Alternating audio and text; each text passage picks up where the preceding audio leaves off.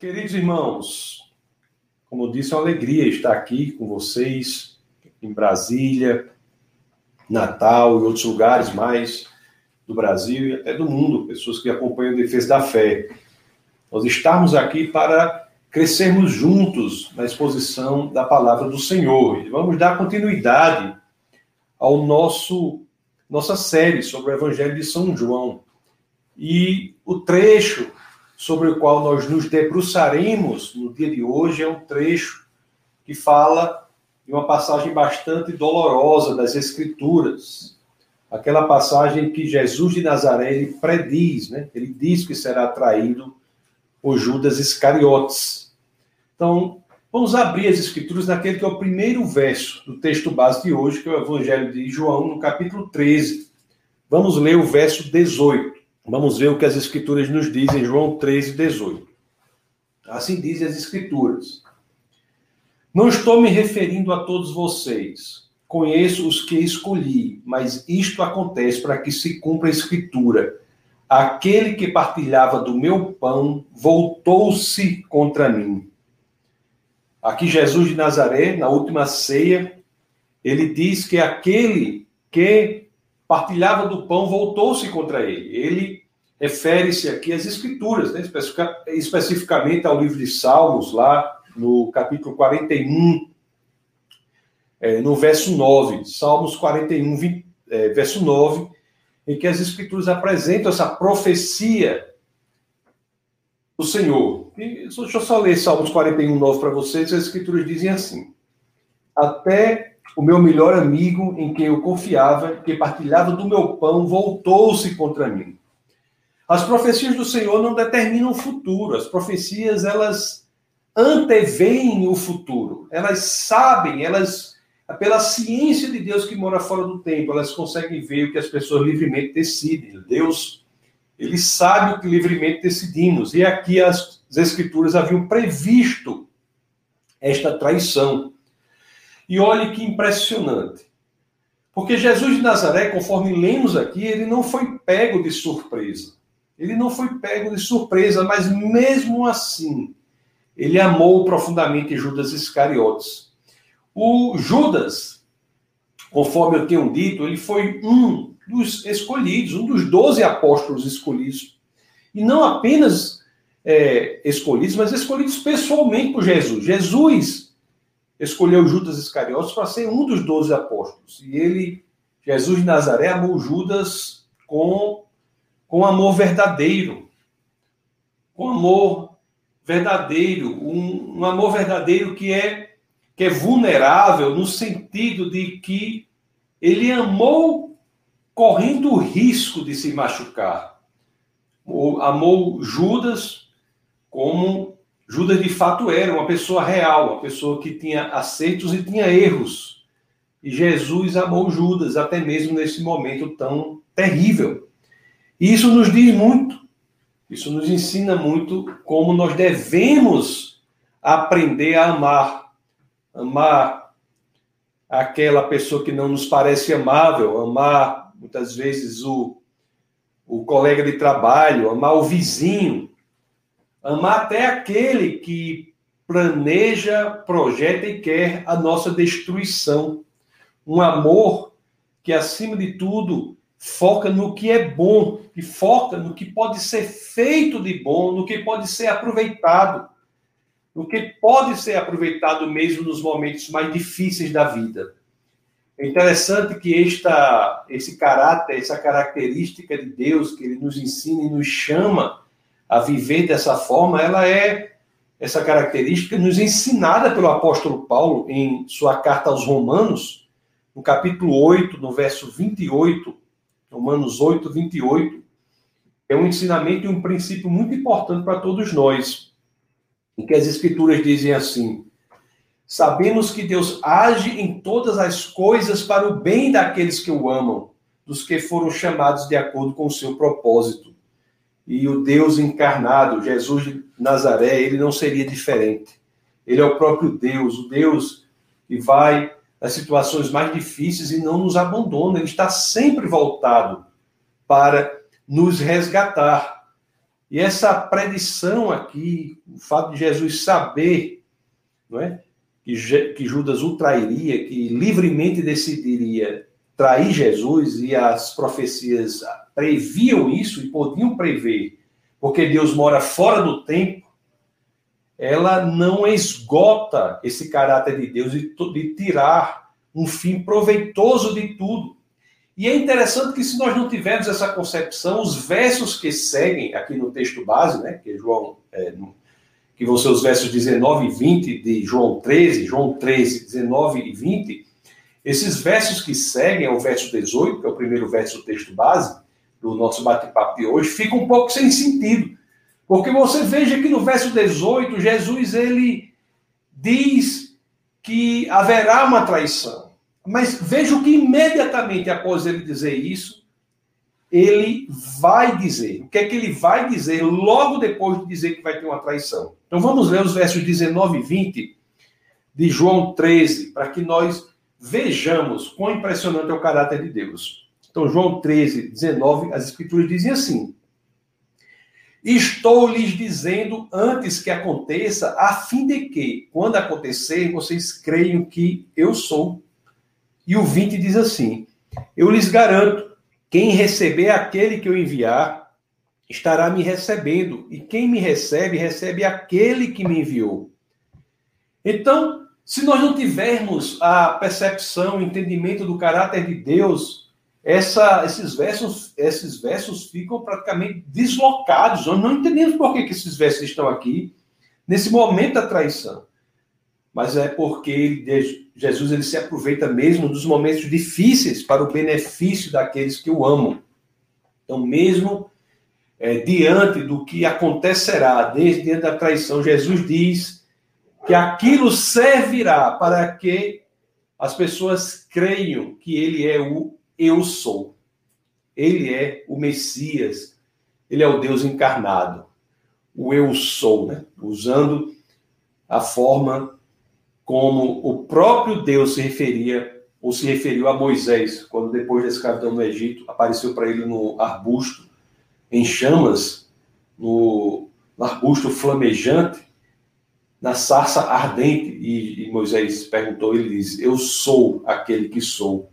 O eu sou, o Cristo encarnado, ele diz que as profecias sirvam para que vocês reforcem o seu entendimento de que eu sou o Messias. E é interessante que não é só isso. Também tem outra coisa aqui que não pode ser é, negligenciada. É que Jesus diz que, que isso serve para que as pessoas creiam que ele é o Messias, e não só isso, mas para que, crendo, essas pessoas possam ir adiante, possam, é, de fato, evangelizar, sabendo que aqueles que as receberem estarão recebendo o próprio Deus. Então, esta convicção, amados irmãos, de quem Jesus é, e a convicção de quem somos em Cristo é capaz de mudar tudo. Jesus ele se aproveita mesmo daqueles momentos difíceis, imediatamente ao verso 18, 19 e 20. Ele vai dizer: olha, isso está acontecendo, mas tem um fim proveitoso, pelo menos. Para que vocês saibam que eu sou Deus e que vocês, mesmo diante disso, vocês possam entender que é preciso ir adiante. Esse entendimento muda o mundo, né? Muda a realidade, esse entendimento de que temos que ir ao mundo nessa convicção de que Jesus é Deus. É um entendimento que muda vidas. O, e se você pensar bem, o, pensar mais ainda sobre o, o, o capítulo 13, verso 20 do Evangelho de São João que nós lemos, nós vamos tirar um entendimento, um entendimento muito importante para os dias de hoje. Porque há ali, no que lemos até aqui, a constatação de que há um traidor entre os apóstolos. Mas em João 13, 20, essa constatação de que há um hipócrita no meio de nós, um traidor no meio de nós, não deve servir para outra coisa, senão para que não diminuamos a nossa fé. Deve servir para que coloquemos o nosso coração diante do Senhor, diante desse mau exemplo, e tenhamos convicção de quem Cristo é, diante do mau exemplo de um no meio dos apóstolos. Os outros devem dizer: eu não vou ser assim. Eu vou ter mais convicção ainda de quem é Cristo. Vou ter mais convicção ainda da Sua palavra e ir adiante. Então, isso nos diz muito. Alguém, é, uma vez refletindo sobre uma passagem, disse uma coisa mais ou menos assim: disse que ao redor de um traidor, mesmo ali naquele ambiente onde há um traidor, sairão embaixadores de Deus que serão enviados para proclamar a glória do rei. Então, se você ler o verso 18, é, né, de João 13, quando você lê o 19 e o 20, você fica impressionado. Porque o 18 é uma má notícia e o 19 e 20 diz: há um lado positivo pelo menos vejam que as profecias anteciparam isso que livremente aconteceu e, com base nisso, fortaleçam, foquem neste ponto, fortaleçam a convicção nas Escrituras, fortaleçam a convicção de que Jesus é o Eu Sou, é o Deus encarnado. E apesar deste mau exemplo de um hipócrita, de um traidor no meio dos apóstolos, o que é importante é que você foque que a profecia demonstra que Deus mora fora do tempo, ele é Deus. E, portanto, nós tenhamos a convicção de que temos que ajeitar o nosso coração e ir adiante. Assim, é muito comum, né? Eu pergunto a vocês: quantos levam a vida identificando hipócritas nas igrejas? Quantos? São muitas pessoas que fazem isso e são muitos hipócritas que estão na igreja. Mas a pergunta principal para o cristão não é essa. A pergunta é: quantos diante da constatação de que há hipócritas na igreja, se tornam eles próprios mais fiéis a Cristo. Quantos? Quantos, diante da constatação de que há hipócritas na igreja, fazem com que essa constatação os torne mais fiéis? Se há hipócritas na igreja, é para que nós não sejamos como os hipócritas se há pessoas erradas na igreja, na igreja, é que olhemos pelo lado positivo e saibamos que é um mau exemplo para que não o, o repitamos. É um mau exemplo para nos ensinar como não devemos ser. Para que cresçamos na convicção de que Jesus é o Rei, Jesus é Deus, as Escrituras são a palavra do Senhor e possamos ir adiante. Então, da próxima vez que é, você encontrar um erro em alguém que se autoproclama cristão, alguém que se diz cristão, e você diz, aquela pessoa é hipócrita, por isso, por isso. Bom, as escrituras nos dizem, diante disso, dessa sua constatação, o primeiro passo deve ser fazer que nós tenhamos mais cuidado com o nosso próprio coração.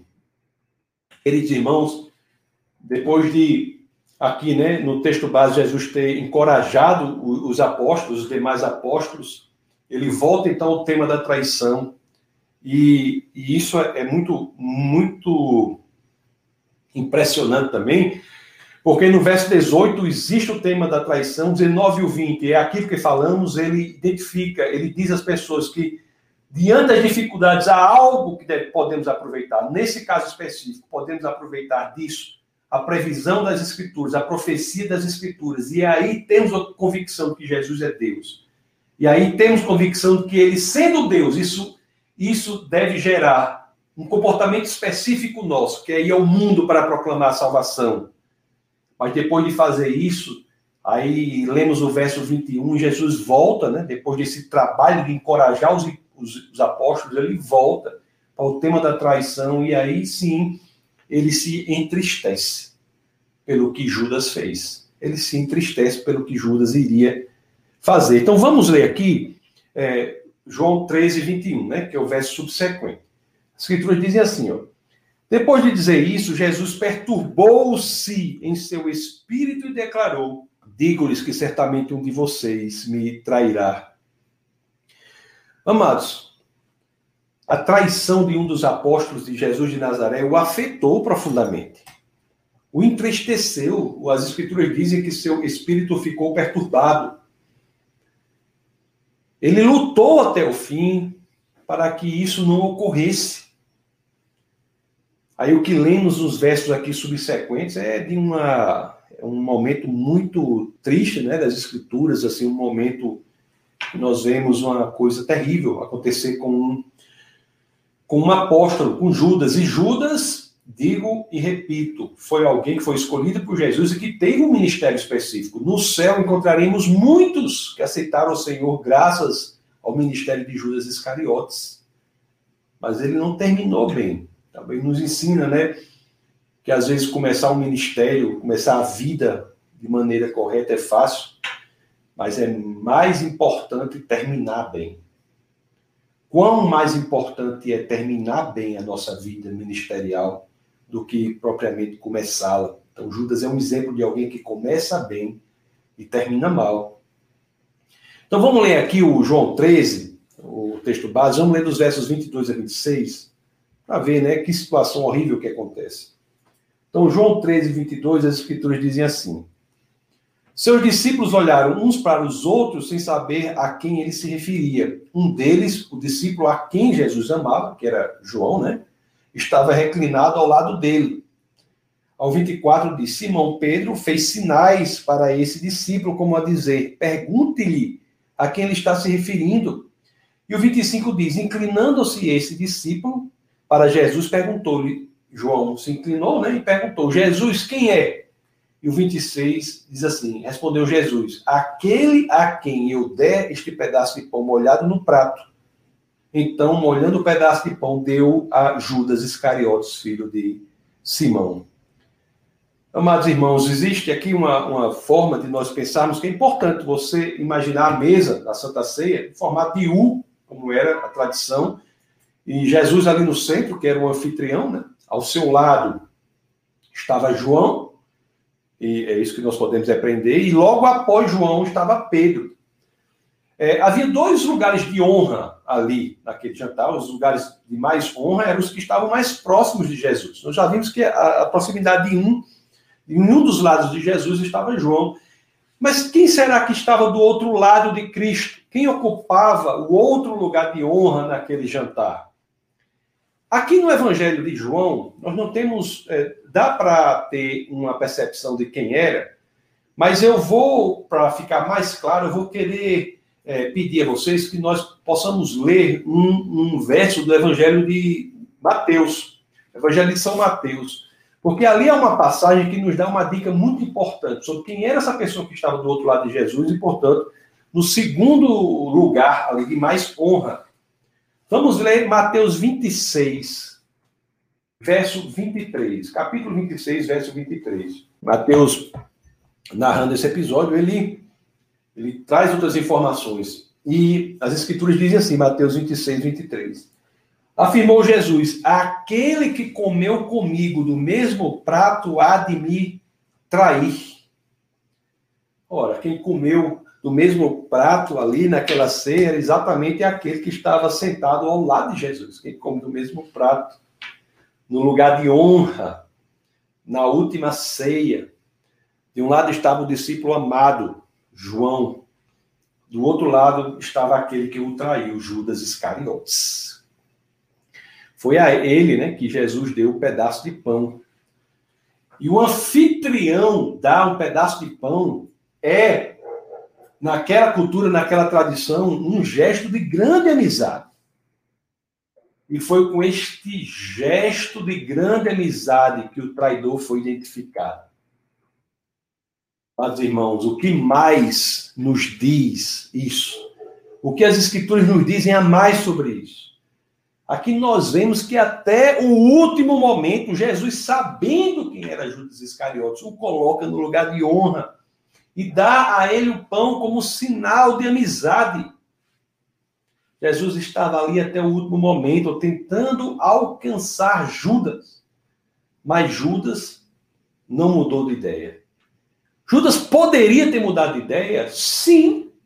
Aí alguém pergunta, e a profecia? Ora, se Judas tivesse mudado de ideia, a profecia já teria sido outra. A profecia verdadeira provém de Deus, provém de, daquele que conhece o futuro, o futuro que livremente decidimos. Mas Judas foi adiante e, e comeu o pão. E ali ele selou a sua destruição. O ato, assim como o ato do anfitrião oferecer um pedaço de pão à pessoa era um ato de amizade, o ato de receber também era um ato de amizade, de aceitar a amizade. E aqui mais um ensinamento. Embora neste ato de oferecimento e aceitação de amizade nós tenhamos este simbolismo, mas o simbolismo pode ser diferente do que está acontecendo no coração. Deus, ele vê o coração.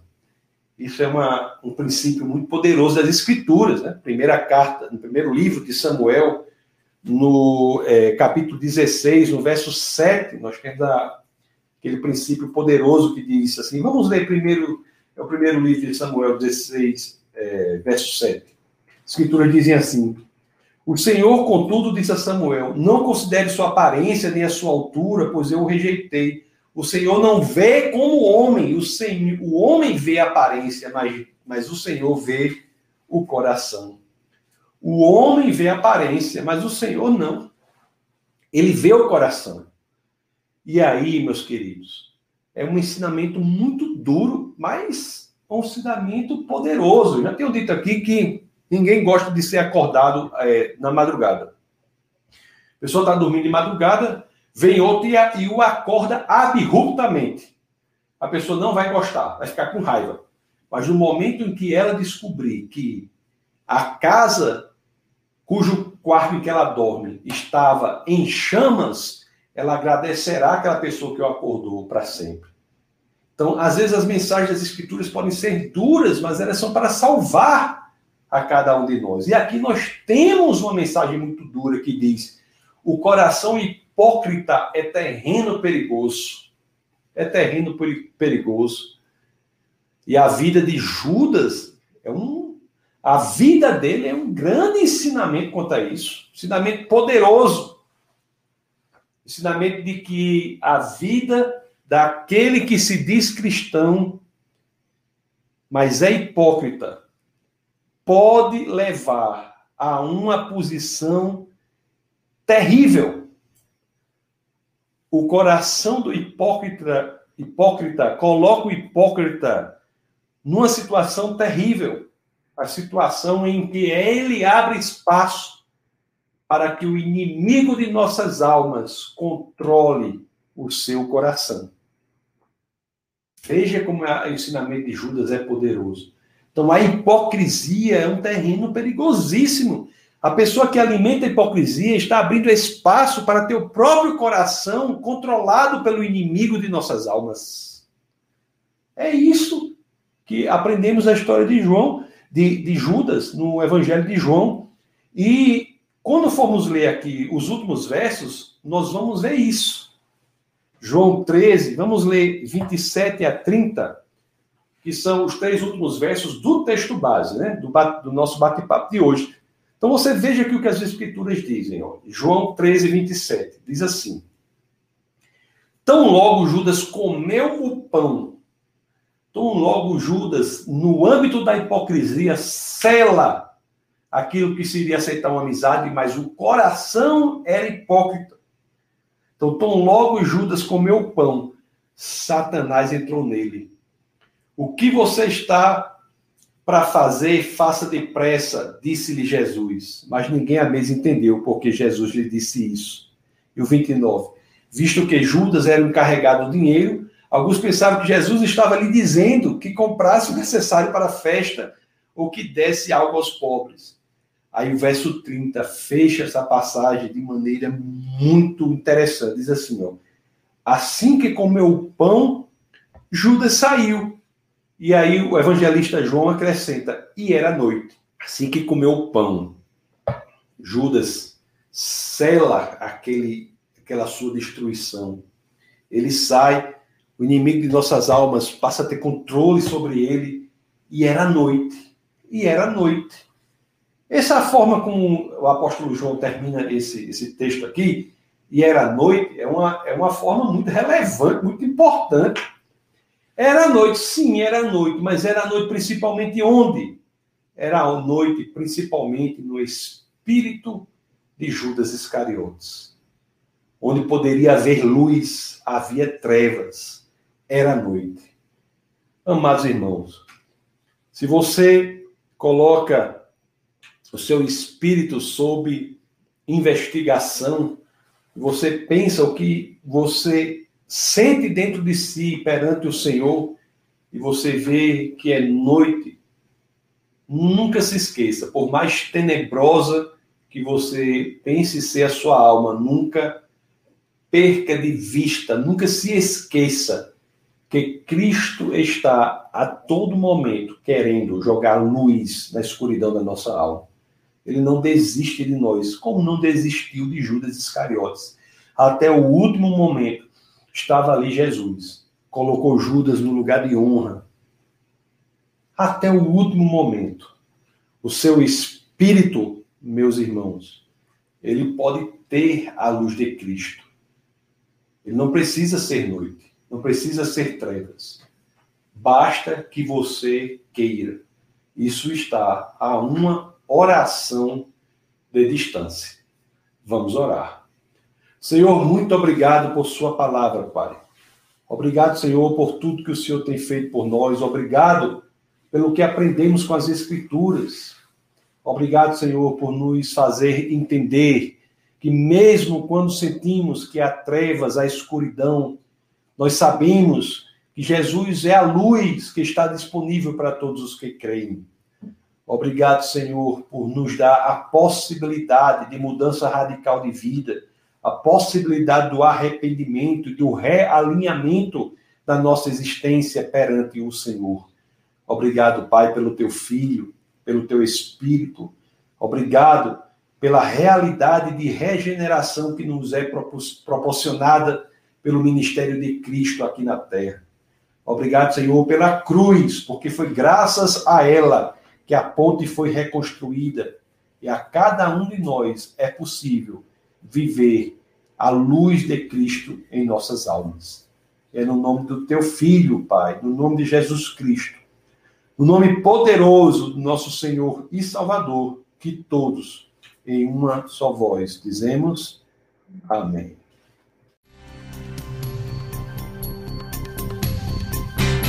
Essa foi uma produção do Ministério Internacional Defesa da Fé, um ministério comprometido em amar as pessoas, abraçar a verdade e glorificar a Deus. Para saber mais sobre o que fazemos, acesse defesadafé.org.